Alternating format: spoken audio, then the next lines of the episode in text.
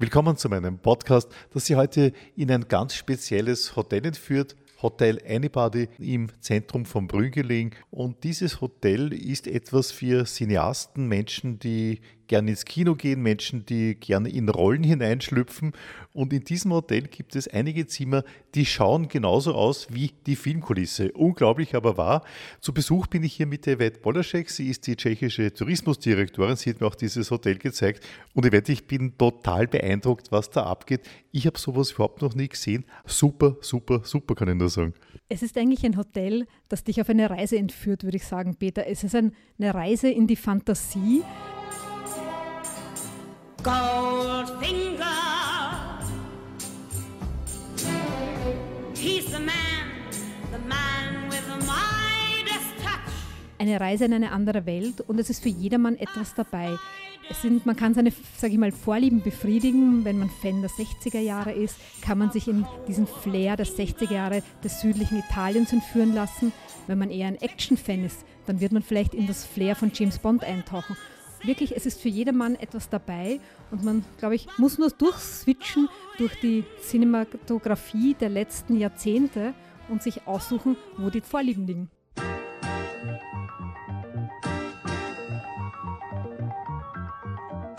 Das haben wir auch gemacht. Also die Wette hat gesagt, eigentlich, du eigentlich, äh, wenn ich wieder kurz ein bisschen vordringen darf, äh, La Dolce Vita, Rom, das ist mein Thema und du warst total begeistert. Ich habe mich dort wirklich ja, in ein anderes Jahrhundert versetzt gefühlt, in ein anderes Flair. Ich habe dort wirklich eben dieses Laissez-faire entdeckt für mich. Ich konnte richtig den Duft vom südlichen Italien riechen.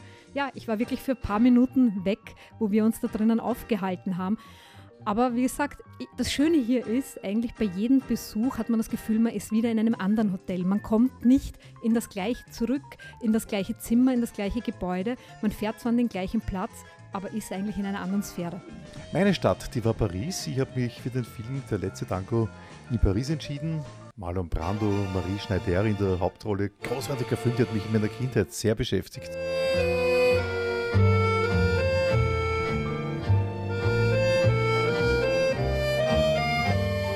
Und äh, ich habe wirklich unheimliche Freude gehabt, mich da, da, drinnen zu bewegen in diesem Zimmer. War wirklich eine ganz, ganz feine Geschichte. Also wie gesagt, bei dir einmal Rom, bei mir einmal Paris. Und äh, Monsieur, der für alle Städte hier verantwortlich ist, das ist der Adam Woditschka. Woditschka, spricht man das richtig aus? It's right, yeah? Yes, yeah. yes. Hi Adam, I'm very glad to speak to you. He's the owner and the manager here. Hello, hello, hello. What uh, ideas you have here? You have so many ideas. How many rooms, rooms you have?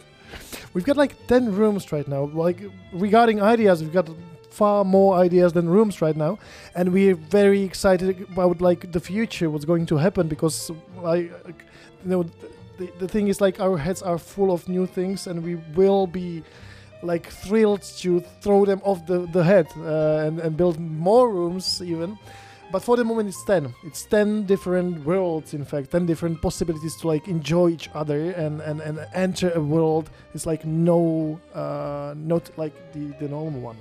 And there is only unique rooms. It's yeah all 10 of them are are, are different and this is very important. It's like a cocktail menu.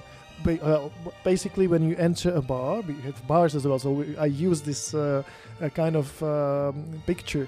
It's like you enter and you wish to discover new tastes and it is very important even regarding the, the emotions. So so we give you a palette of different kinds of how to be together.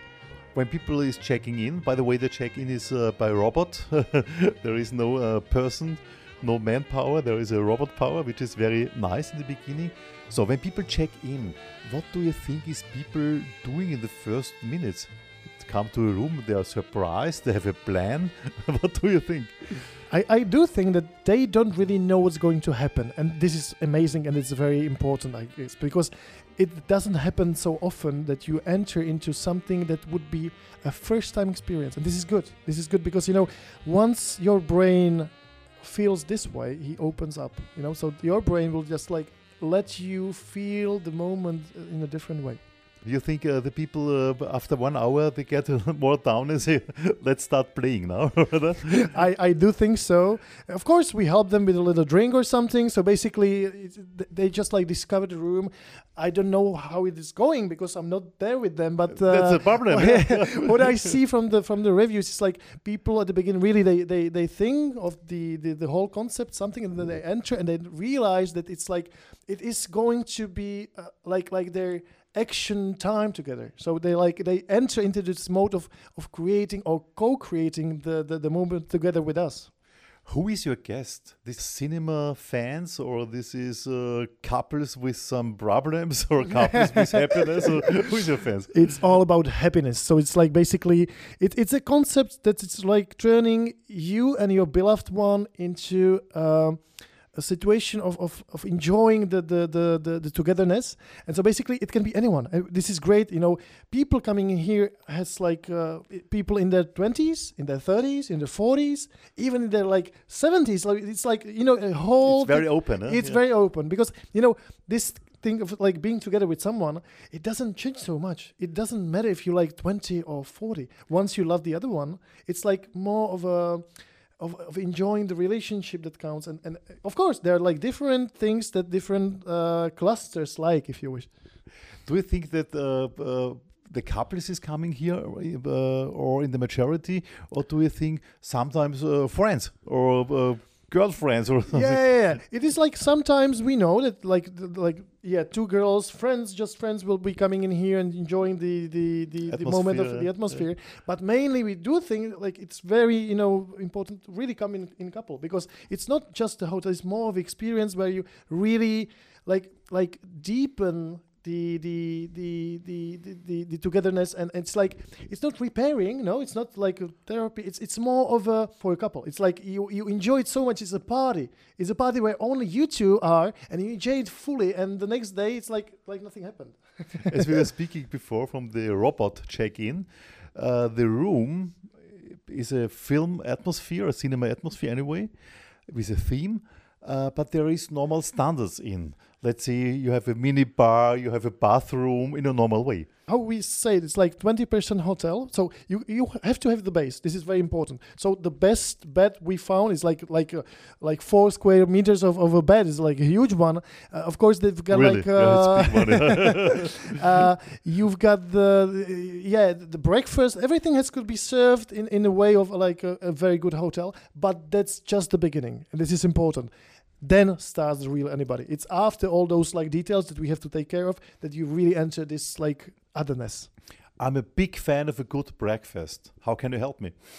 Eh, this is very important. It's not me helping you. It's like the other ones. It's like uh, we know that there are like many people doing like very good job in Brno, and just around the, the corner, you've got like different coffees and different like uh, establishments. So we made a deal with them, and basically you enter any of those establishments, and it's up to you to choose where you have to where you want to have your breakfast together. So you have your voucher.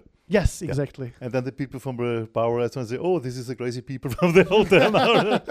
it's very intimate. So basically, yeah. uh, it's only when you pay. You're not even there when you're paying. So, but you know, people are enjoying and even Brno, you know, Brno people are coming in here and enjoying this this concept. This is great. So it's like maybe the only hotel I know where people will be going, even if they live like just like two blocks from here. Yeah, for me as well. Yeah. Uh, so this is uh, in the center of Brno, let's say. Yeah?